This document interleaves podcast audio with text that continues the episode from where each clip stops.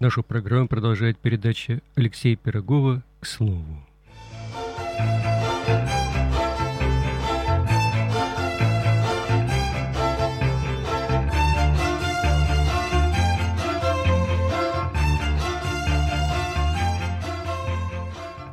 Здравствуйте, уважаемые радиослушатели! В эфире программа «К слову». Я Алексей Пирогов, главный редактор «Радио Мария». Сегодня в нашей радиостудии католический священник, отец Алексей Кононов, епархия Спалетта, Норча, Италия. И будет интересная беседа. Мы заранее подготовили вопросы. Сейчас идет прямой эфир, но вопрос мы заранее уже подготовили от наших радиослушателей – Поэтому подключайтесь, и после передачи можно присылать комментарии. Вы слушаете передачу из архива «Радио Мария». Вопросы по просьбе отца Алексея мы заранее да, от наших радиослушателей аккумулировали. Слава Иисусу Христу, Отче! Слава веки! Поздравляю вас с Пасхой. Спасибо. По-итальянски «Буона Пасха». «Буона Пасха». «Буона Пасха». Вы уже много лет в Италии служите. И, конечно, первый вопрос о том, как Пасха празднуется в Италии. Угу. С Пасхой тоже всех, кто празднует или кто к ней еще готовится. Э, Пасха в Италии празднуется достаточно э, традиционно. То есть я бы не сказал, что какая-то есть большая разница между тем, как Пасхи готовятся, как э, к Пасхе готовятся дома и как, например, готовятся к Рождеству. Разница может быть в том, есть, что э, на Рождество украшают елку, вот, на Пасху нет какого-то такого особого обычая, но, например, что касается пасхальных угощений, вот, то э, есть блюда пасхальные, например, коломба, это что-то похожее на кулич, которое делается только на Пасху. Так же, как на э, Рождество делается панеттоне, это тоже похоже на кулич, но вот просто маленький пример из такой традиционной бытовой жизни, э, что каким-то образом тоже в быту отмечается пасхальный вот праздник. Что касается религиозной и литургической, можно сказать, жизни вот во время Пасхи, здесь нужно а, отметить один момент, очень такой деликатный. Эм, пасхальное богослужение, которое начинается на самом деле пасхальным триденствием, Великий Четверг, потом продолжается Великую Пятницу и заканчивается Великую Субботу ночью пасхальным богослужением – вот эти э, три дня, они, э, по сути дела, являются одним целым, одним богослужением. Но, к сожалению, в таком вот э, народном понимании, единственное, что в основном люди привыкли посещать, это сама месса в пасхальное воскресенье. Что касается вот э, именно богослужений пасхального триденствия, то э, не просто сейчас пригласить людей для того, чтобы каким-то образом переживать вот именно эти дни э, на, на богослужении. Потому что э, это наследство, наследство, можно сказать так, э, предсоборное, то есть до Ватиканского собора. Почему? Потому что, если мы посмотрим э, богослужение до Ватиканского собора, вот, оно, во-первых, было по-латински, это раз. Во-вторых, оно совершалось очень рано утром, это два. И в-третьих, э, оно было настолько э, предназначено для духовенства, что простой человек практически не понимал, что происходит во время этого долгого богослужения. И поэтому я очень удивился, когда в Великую Пятницу, когда совершается единственный раз в году э, богослужение поклонения кресту, когда не совершается месса, вот, э, это богослужение совершается в послеобеденные часы. И я очень удивился, что э, на приход, вот мы сделали объявление, пришло, ну, может быть, э, какие-то там 30-40 человек. А вот на крестный путь, который совершается тоже в Великую Пятницу, пришел весь приход. Это несколько сотен человек.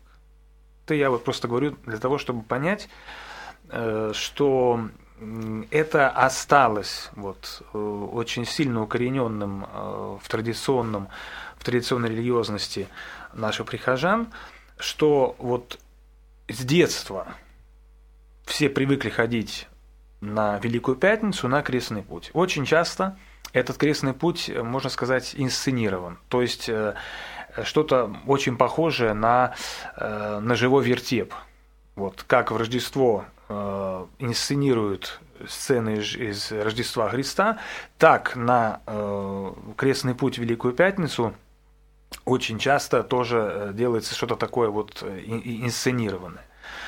Вот. Что касается богослужения самой пасхальной, ночного пасхального богослужения, Здесь тоже э, нужно помнить, что э, до Ватиканской э, реформы литургической пасхальное богослужение, которое мы сегодня совершаем в субботу поздно вечером, почти на границе между субботой и воскресеньем, оно совершалось утром в субботу. И поэтому остался до сих пор обычай, который сейчас тоже претерпевает такие изменения – что э, священник в течение всего Великого Поста обходит семьи прихожан, э, принося пасхальное благословение, вместе читает молитву, э, благословляет святой водой живущий в доме и сам дом, и желает тоже Бона Пасхва. И это сейчас, поскольку очень много прихожан и мало священников, это сейчас начинается практически сразу же в начале поста. То есть еще за 45 дней до Пасхи уже мы ходим по домам и э, желаем Бона Пасху, желаем уже с Пасхой. На самом деле э, традиционно вот этот визит священника, он совершался в Великую Субботу, после вот этой вот службы, которую мы сегодня служим ночью, Почему? Потому что там уже была Пасха на самом деле. Там уже читалось Евангелие, в старом обряде читалось Евангелие, которое на самом деле уже было пасхальным. И освещалась вода на крещение. И понятно, что вот эту воду, которую священник брал и нес в дома прихожан, это уже была вода пасхального богослужения. И поэтому был смысл, конечно, совсем другой, когда Великую Субботу священник навещал своих прихожан, которые его ждали – это было большое событие э, с пасхальными угощениями, с благословением пасхальных каких-то э, мяса, яиц, вот, э, вот этих вот куличей, да, это все совершалось именно в субботу великую, после вот этого пасхального богослужения. Сейчас, э, я сейчас повторяю, сейчас э, всего этого, конечно, вот в таком виде, как, как, это было раньше, нету, и поэтому э, единственное, что осталось вот на сегодняшний день, это участие в самой пасхальной мессе воскресенья. Вот. Хотя, надо сказать, что за последние годы это тоже очень много зависит от того, как могут священники ну, объяснять и проповедовать. Вот. Есть тенденция все-таки, что наши прихожане начинают вникать в красоту богослужения пасхального триденствия. Вот. Хотя это очень непросто, потому что в основной своей массе люди привыкли, что надо прийти на крестный путь в Пятницу Великую и потом уже непосредственно на богослужение в Пасху. А также освещают куличи, яйца. Есть такой обычай? Значит, э, это тоже зависит на самом деле от, э, от территории. Вот э, я был рукоположен в священнике в городе Норча или Нурсия по-латински, откуда как раз есть угу. происходит святой Бенедикт. Вот. Э, это небольшой город, который, согласно историческим данным, может быть даже древнее Рима по своему, как бы, что эта земля была обитаема уже гораздо древнее Рима. Это зона можно сказать, там есть животноводство, есть тоже земледелие. И крестьяне, даже если ты приходил к ним благословлять дом, если ты приходил в какой-то день Великого Поста, потому что всех благословить на Великую Субботу невозможно, вот, очень у многих крестьян было уже приготовлено колбаса, яйца, вино, может быть, кто-то делал уже какой-то маленький кулич, вот, но это крестьяне. Люди, которые живут в городе непосредственно, очень редко это э, делали. Э, когда мы в Великую Субботу э, приглашали людей э, для того, чтобы вот они могли тоже осветить какие-то э, пасхальные э, приготовления, таких людей было немного. То есть это есть, да, это есть, но это не массово. Это у кого вот действительно осталось как бы традиция вот крестьянская, крестьянская особенно, да. У нас бытует мнение, и наша радиослушательница Майя Мария озвучила недавно его, что западное христианство ориентировано на Рождество Христово, а восточное христианство, православие, на Пасху.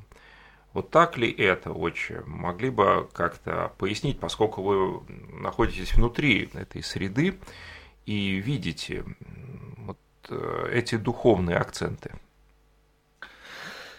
Э, что можно сказать? Э, да, на первый взгляд, на первый взгляд, есть что-то очень сильное, как традиция в самом обществе, хотя это не значит, что все празднуют Рождество и э, именно с такой религиозной точки зрения. Можно сказать, что сейчас Рождество э, в таком социально-культурном аспекте, оно э, просто народный праздник. Вот так можно сказать. Э, но поскольку э, это связано с подарками, с, э, это связано Э, с, вот, с украшением э, ели, это связано с, э, с живым вертепом, да, то есть такими какими-то очень традиционными, укорененными в культуре и, и, и в, в традициях вот, вещами, на первый взгляд кажется, да, что, что Рождество является чем-то таким особенным, таким чем-то выделенным и, и, и более, и, и, и более как бы переживаемым, более, более празднуемым. Вот. Эм, а Пасха как бы чем-то менее, менее понятным. Да, нужно признать, что есть определенного рода такая разделенность. То есть э, у меня был такой случай смешной, э, как раз э, мы готовили вот этот крестный путь на Великую Пятницу именно вот с такими инсценировками. И поскольку мы хотели подчеркнуть, что тайна воплощения Христа и тайна его воскресения это одно целое, потому что он воплотился и э, совершил свое служение здесь, которое завершилось с его страданиями, смертью и воскресением, мы хотели подчеркнуть это единство, что это не два разных Христа, и что это один Христос, и это его одно служение. И чтобы это подчеркнуть, мы в сцены, там буквально несколько сцен из крестного пути, мы туда включили сцену Благовещения. Почему? Почему? Потому что если мы вспомним э, молитву на Благовещение, которая очень древняя, что начало нашего спасения начинается в Благовещении. В этом году, кстати, у православных суббота совпадает с Благовещением. Вот, Великая суббота. Вот. И, и если, если вот мы это как бы посмотрим, что с Благовещения на самом деле особенным образом начинается история спасения. И мы хотели вот это подчеркнуть. И что вы думаете? Мы для того, чтобы приготовить э, такие вот большие мероприятия, мы собираем прихожан, кто хочет, конечно, добровольно. Вот. И встает один пожилой мужчина, наверное, это уже, наверное, за 70 было. Он очень энергично так выступил. А что общего у Благовещения и Крестного пути? Какой смысл делать э, внутри сцен э, крестного пути Благовещения. Вот вам пример. То есть, я еще раз повторяю, это был не молодой человек, это был человек не средних лет. Это как раз был человек пожилой, который очень хорошо показал, что да, в ментальности вот э, такой укорененной Рождество и все, что с ним связано, это одно, а Пасха это другое. Как бы две, две, две, э, две главы. Там, глава номер один, глава номер два. Вот. Э, поэтому с этой точки зрения, конечно, может так показаться, что есть э, вот такое смещение как бы центра на Рождество э, и, не на Пасху. Но я еще раз повторяю, что проблема на самом деле сегодняшняя наша пасторская – это проблема литургическая. Потому что, несмотря на то, что Ватиканский собор сделал очень много для того, чтобы литургия была понятна и доступна, но вот именно передать и, и э, помочь человеку, чтобы он сегодня действительно питался литургией, это очень сложно. Во-первых, потому что сегодня э, человек настолько э, вовлечен в всевозможные дела, что у него просто на самом деле не остается даже времени на то, чтобы, на то, чтобы уделять какой-то момент там вот э, размышлениям там или, или, или подумать там о литургии. Вот. То есть все, все в таком каком-то ритме очень быстром. И поэтому, к сожалению, вот сегодняшние наши прихожане, они даже когда приходят на службу, вот очень часто есть такое, особенно у пожилых, вот еще раз подчеркиваю это, а, особенно у пожилых людей, у них вот привычная а, такая установка. Я на месте не участвую, а присутствую. Даже, даже как бы грамматически. А причастие? Вот это именно есть эта проблема что даже когда приходит, то есть, ну, больше того, есть как бы в языке в самом есть э, не понятие там литургия там или месса, а функциона религиоза. Вот mm. так, так тебе скажут. Функциона религиоза. Да.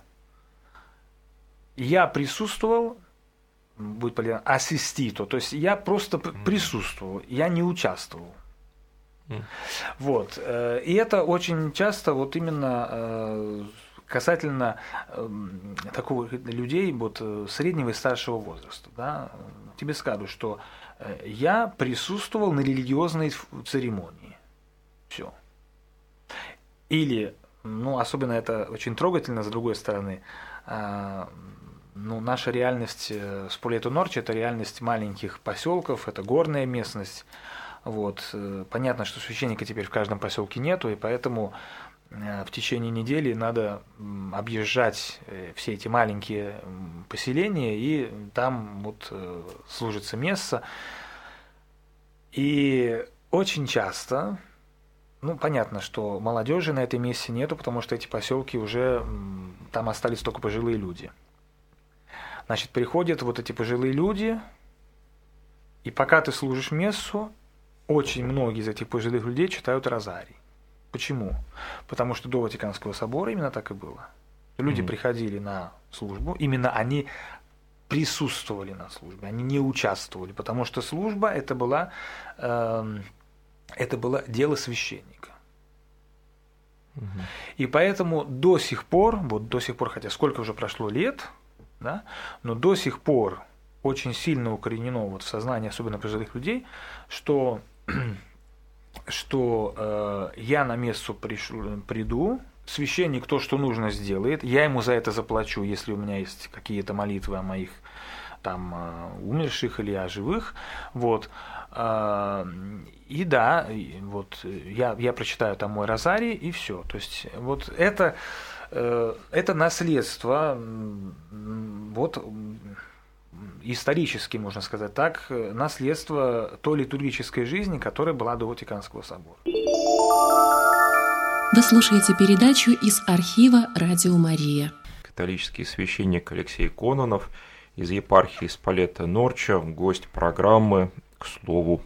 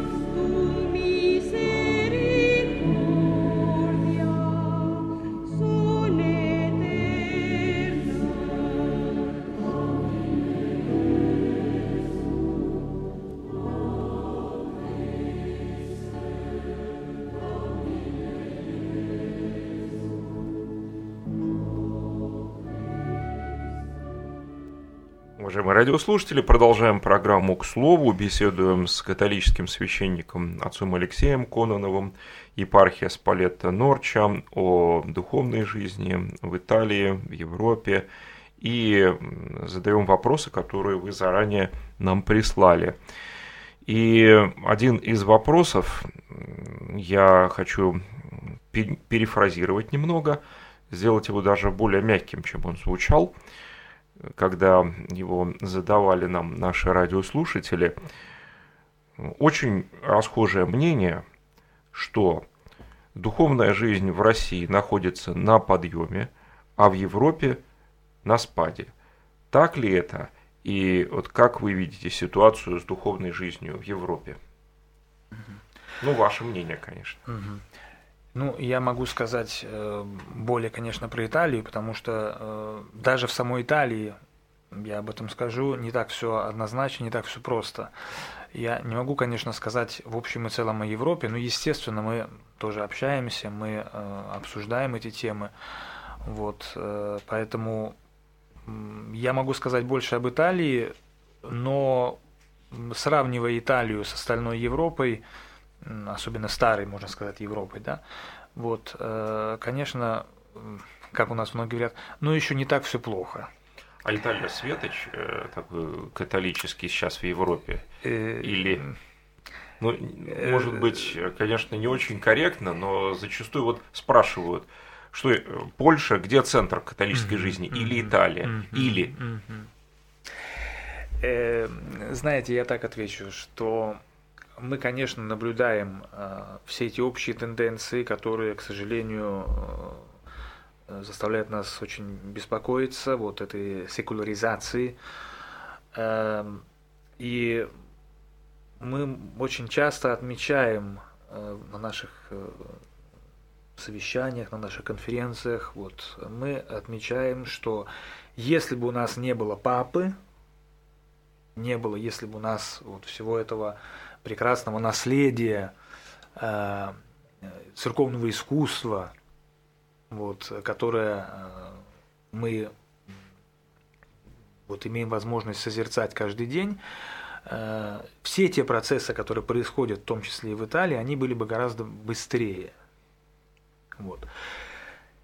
И вот начну я с того, значит, что Италия на самом деле, она совсем немного является таким единым государством. В 1861 году, э, это дата э, единства Италии, вот, э, до этого были таким, так скажем, три таких, можно разделить на север, на центральную Италию и на южную Италию. Центральная Италия это была, было папское государство. И монархом в полном смысле слова, во всех смыслах этого слова, был сам папа. Такого не было э, в королевстве Неаполе, то есть это юг. Такого не было э, в республике Венеция, это север. Вот.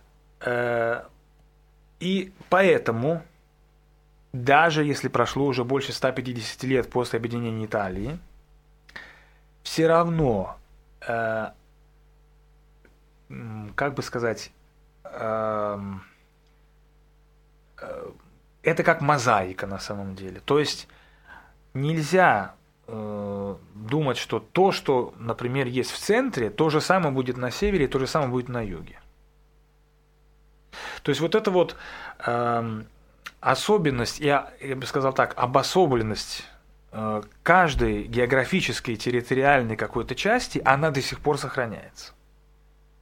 И она сохраняется не только в каких-то таких глобальных вещах, она сохраняется даже в каких-то мелких совершенно, подробностях. Да? Ну, например, э, вот есть э, город Норча, вот, есть совсем недалеко город Каша, где Святая Рита – исторически жители Норчи и Каши не имели хороших отношений друг с другом. Исторически. И до сих пор, хотя, конечно, такого уже нету, как это было когда-то, но э, когда общаешься с людьми, э, совершенно понятно, что вот все равно осталась вот какая-то такая вот э, какой-то Напряженность. напряженность, да. Это я привел как пример, что э, как бы да, Италия это единое государство, но это большая мозаика на самом деле. Во всем. Ну, так же В Европа. диалекте, Мгм. в питании, в отношении к церкви. Вот я могу вам привести пример. Э, Вот Сполето и Норча. Сполето это ближе к Риму, это ниже по сравнению с горными областями Норчи. И э, если мы возьмем средний э, процент посещаемости воскресной мессы, он будет одним из самых низких в Умбрии. Это область, регион Умбрия, там, где находится Сполету Норча. Если мы возьмем, ну сейчас, конечно, все по-другому, потому что, к сожалению, два года назад э, Норча была разрушена землетрясением, поэтому это очень сильно ударило по всем отраслям жизни человека, в том числе и по его религиозной составляющей. Вот. А В Норче, когда я там был священником, э, в сравнении с остальными э, областями Умбрии была самая высокая посещаемость воскресной мессы. Вот, вот, пожалуйста, города на расстоянии 40 километров, Сполето и Норча. Да. Поэтому э, это чтобы было немножко понятно, что судить вот так вот в каком-то общем масштабе очень трудно. Это мы, скажем, возьмем вот э, центр Италии. Да, центр Италии, поскольку я уже сказал, что это было папское государство, э, центр Италии, может быть, когда-то доводилось слышать. На самом деле он очень всегда был очень заинтересован э, вот в таких, э, можно сказать, новейших проявлениях, каких-то даже идеологических проявлениях, э, которые были против церкви. То есть центр Италии достаточно антиклерикален, можно сказать так, до сих пор. Вы слушаете передачу из архива «Радио Мария». До сих пор. Да, потому что, еще раз повторяю, что чтобы понять э, это, нужно иметь в виду, что папа был монархом, епископ был феодалом, священник был тем, кто э, давал работу на приходских территориях, и крестьяне работали на священника. Или, если они работали на себя, то платили священнику какой-то процент с, того, что у них было. Вот. То есть, э, можно сказать так, что священник был помещик. Вот, так если сравнивать. Но э, монарх папа, епископ феодал, а священник помещик. И вы понимаете, что когда в 1861 году э, папское государство прекратило свое существование, понятно, что люди сказали, вот хорошо, наконец мы свободны от, от, от власти церкви, потому что не надо платить э, все эти вот налоги и так дальше. В то же самое время, если мы посмотрим юг Италии, это очень большая проблема. Юг Италии до сих пор это очень большая проблема для всей Италии. А почему э, так все получилось?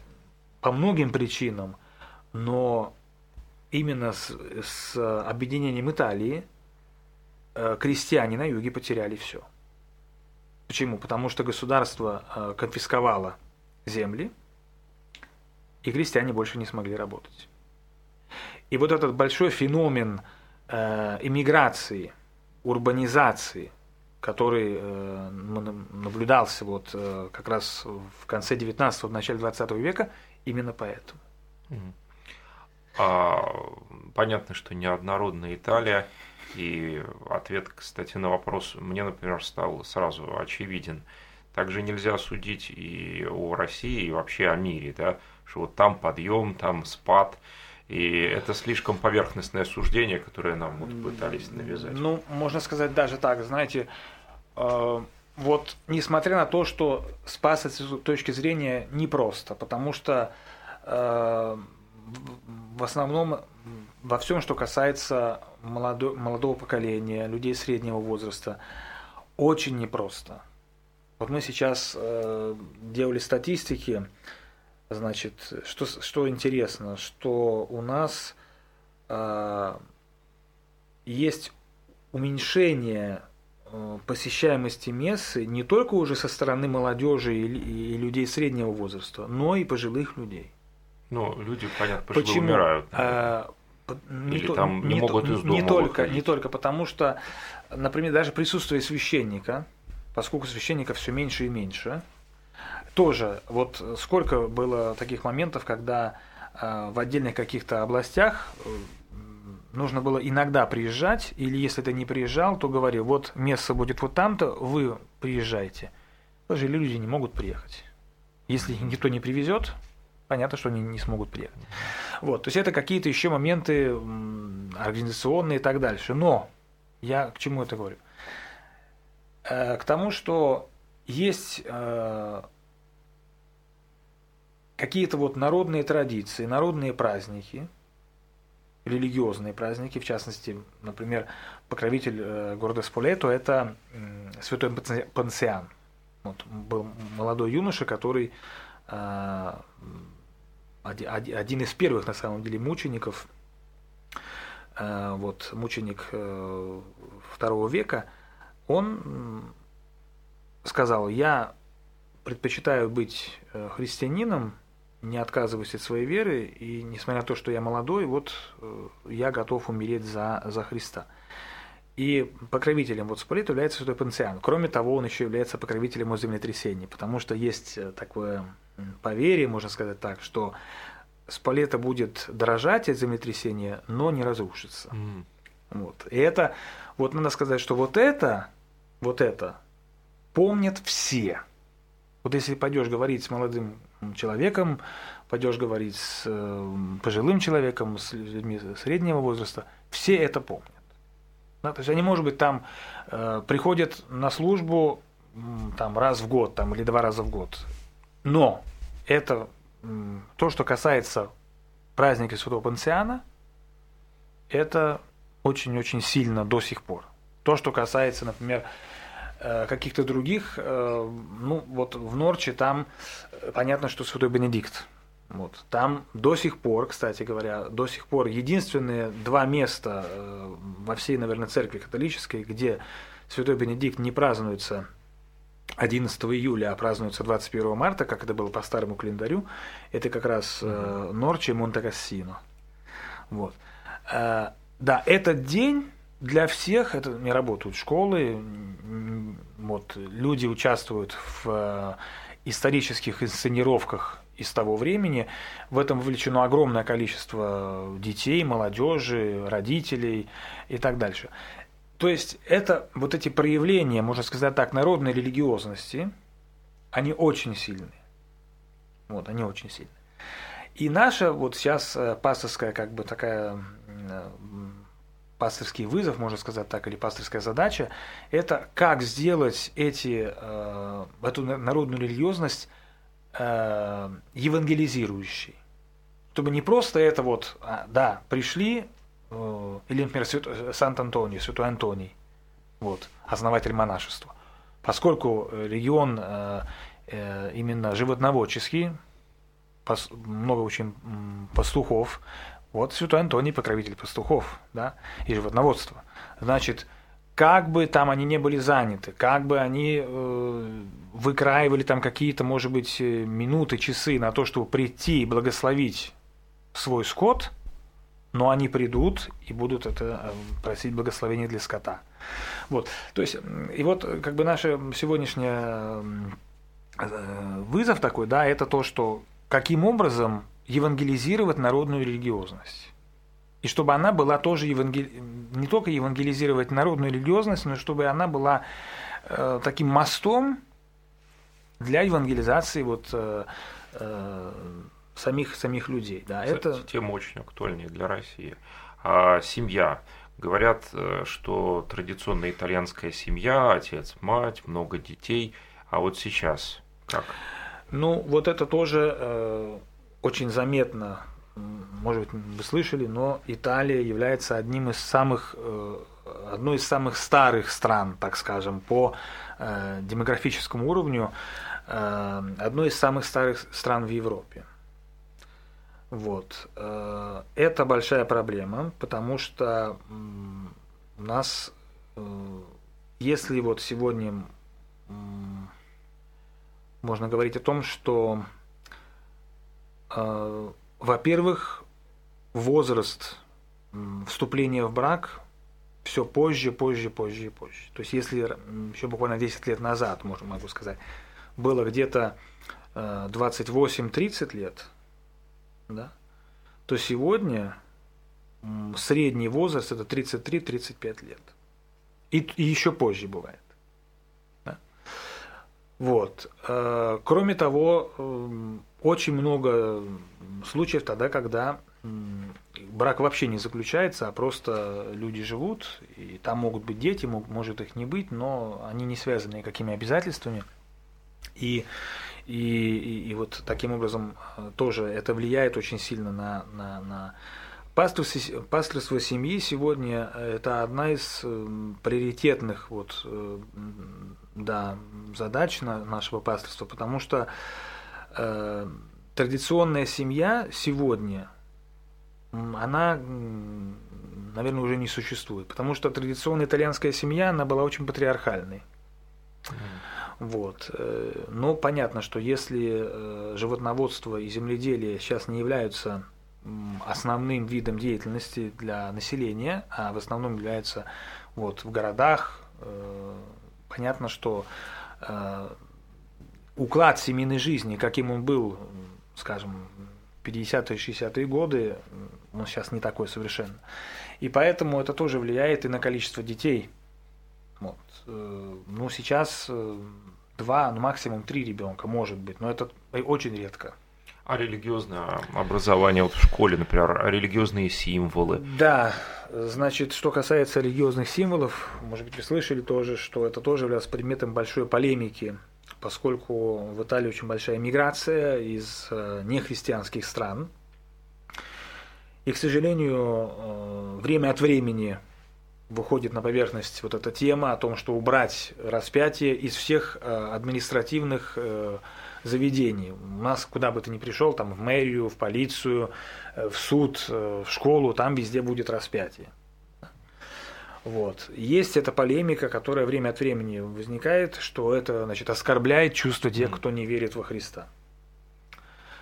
Вот. Но есть еще худшие примеры, к сожалению, нужно об этом сказать. Некоторые уже в школе, например, некоторые э, Бывают случаи, когда не готовят, например, э, ничего к Рождеству. Никаких сценок, ни, ни вертепов, ничего, никаких украшений, потому что вот, чтобы не оскорблять тех, кто, значит, не, не, не верит. Но это еще не все. Я не помню, это было в прошлом году или в позапрошлом году, но был один священник на севере Италии, который сказал, я в, э, на городской площади не буду устраивать вертепы, потому что я не хочу оскорблять тех, кто не христиане. Вот. Есть и такие случаи. То есть э, эм, все очень, конечно, непросто. Почему? Потому что э, ну вот даже мы спросили про религиозное образование в школе. Да, религиозное образование, оно практически начинается с, ну, с, я, с, пред, с подготовительной группы в, в школу, да, и заканчивается оно Э, уже в 19 лет, когда э, получает человек диплом о образовании полном законченном. Вот, то есть 11 лет, если не больше, даже, да, больше, 13 лет, э, с 6 лет начинается и в 19 лет заканчивается обучение. Вот. Но есть вот эта тенденция сейчас, эм, особенно она идет как бы тоже на севере будет одно, в центре будет другое, и на юге будет третье. Вот чем больше на север, тем меньше интерес у семей сегодня а, отдать своего ребенка на вот изучение католического вероисповедания, потому что предмет так называется, вот, угу. католическое Школьный. вероисповедание, да. Вот. Предмет заменяется какими-нибудь другими вопросами там этики, там воспитания или еще чего-то. Вот. Но это почему опять-таки э, в этом на самом деле есть, э, это, это не то, что упадок, это не упадок, это последствия того, что сегодняшний человек нуждается в новом языке Евангелия. Мы не можем повторять, потому что действительно, если вот вы откроете эти учебники по, по вероисповеданию вот в школе, ну действительно, Э, ну, ты понимаешь, что вот это все до какого-то момента может быть, но в том виде, в котором это все преподается, не только родители не согласны с таким преподаванием, но и сами преподаватели. То есть это не то, что люди отказываются от своей веры, да, но это общая какая-то э, тенденция общий вызов, можно сказать, для сегодняшней церкви в Италии, чтобы найти новый язык, в беседе с сегодняшним человеком, потому что тот язык, который мы часто употребляем, этот язык уже просто не воспринимается. А вот э, в завершении хотел бы э, вопрос о, об отношениях России и Италии. Конечно, о духовных таких вот взаимоотношениях, если так можно выразиться, зачастую воспринимается, что вот Италия такой духовный партнер России, и Россия имеет такое вот родство с Италией, поскольку и опять же традиционные устои сохраняются, пытаются да, как-то вот сохранить, и церковь еще имеет значение в обществе. И вот как в Италии воспринимают Россию и духовную жизнь в России? Ну, во-первых, нужно сказать, что если вы посмотрите на искусство, на итальянское церковное искусство, оно очень сильно пронизано э, греко- греко-византийским искусством. Mm-hmm. Очень сильно. Вот. Готики в Италии вы практически не найдете нигде. Я помню, что в Риме был один собор, ну, там псевдоготика, он недавно построенный. Но если вы посмотрите на древние храмы, на стиль, на то, как они оформлены внутри, даже больше того, э, можно сказать, что э, очень многие христианские, так скажем, вот даже тот же Святой Бенедикт, например, да, но Святой Бенедикт, э, он что сделал? Он переписал правила для, для жизни восточных монахов, он переписал для, для Запада на самом деле. То есть э, исторически, можно сказать так, исторически в Италии была вот эта большая связь с греко-византийским христианством в принципе. Оно просто ее видно, не нужно ее искать где-то. Вот, она везде есть. Это первое. И как следствие этого, поскольку в России греко-византийское христианство вот в таком ярком виде, да, его все видят, оно вот доступно, да, поэтому, конечно, очень многие э, инициативы есть совместные, вот, и со стороны как бы простых людей большой интерес тоже вот есть э, к э, именно такому вот э, христианству греко-византийскому, ну а в частности русскому, да. Вот я знаю лично очень много священников, которые, например, занимаются молитвой Иисусовой, угу. да, или, например, читают добротолюбие. Да. Очень много. Чисто восточные да, христианские практики. Да, да. То есть еще раз повторяю, я, сейчас я учусь в Риме, э, я пришел на один приход, там э, до начала мессы все прихожане поют молитву Иисусову в течение получаса. Интересно. Да, вот. Вот вам пример, да, то есть э, судить как-то вот э, однозначно трудно, потому что это мозаика. То есть есть, Там есть все. тенденции к единству опять же, Востока ну, во, да, во всяком случае, вот такого какого-то, э, даже, даже иногда бывает э, непонятно, а, собственно, в чем, в чем разделение, да, в чем, в чем проблематичность, потому что, а что, даже в искусстве, да, уж если там о другом чем-то мы не можем, но в искусстве нет никакой разницы. То есть вот восприятие христианства в Италии оно даже в искусстве показывает свое единство с восприятием христианства э, в греко-византийской традиции или в русской традиции. То есть даже, даже вот только, только говоря лишь об искусстве. Это очень-очень, это большое, это красиво на самом деле. И это очень доказательно. Не надо ничего доказывать. Вот. Э, я помню, что э, иногда были тоже встречи. Да, в Норчу приезжали, например, какие-то представители монашества, вот, да. И когда они видели этих бенедиктинских монахов, они видели, что даже одинаковые одеяния. И говорят, так а, а в чем у нас тогда разница? Интересно. Вот. А как итальянец воспринимает? Ведь он может э, видеть папу, да, чуть ли не каждую неделю, mm-hmm. да, mm-hmm. может в Рим приехать и увидеть папу. Э, как к обыденному явлению да. или как да. к празднику? Да. Есть, ну вот, поверить или нет, но есть очень многие римляне, которые никогда не были в Святого Петра. Ну зачем? Ну вот он стоит рядом. Ну, вот. это удивительно, реально. То есть ну, еще раз говорю, что как бы поскольку все это рядом и все это всегда доступно, то как бы никто там особо не, не, не, не переживает. Вот. Э, что касается папы, конечно, э, да, сегодня очень большой интерес к всему тому, что папа говорит. Э, это правда. Но в то же самое время вот есть такой, есть такой парадокс, да, что всем папа очень нравится, но мало, мало кто делает то, что папа говорит. Вот я много раз на проповеди говорил это, что вот, мои дорогие, вот вы мне вчера рассказывали, как было хорошо, там было паломничество, там папа, все. А я вас на, на следующее воскресенье в церкви не видел. Ну, кстати, также со словами святейшего патриарха не поступают многие. Хотя вы как хорошо, да, и, ну, это особенность человека. Это вы точно подметили. Спасибо огромное, отче. Замечательная беседа. Благодарю вас, что вы пришли сегодня на радио Мария. И, пожалуйста, вспоминайте нас в молитвах и передавайте привет приходу. Уважаемые радиослушатели, напомню, что мы беседовали с католическим священником отцом Алексеем Кононовым, епархия Спалетта Норча. И это была программа «К слову». Я главный редактор радио Мария Алексей Пирогов. Очередная программа в понедельник после 15 часов. Всего вам доброго. Спасибо. Всего хорошего. С Богом. Вам также всего хорошего. С Богом. Zu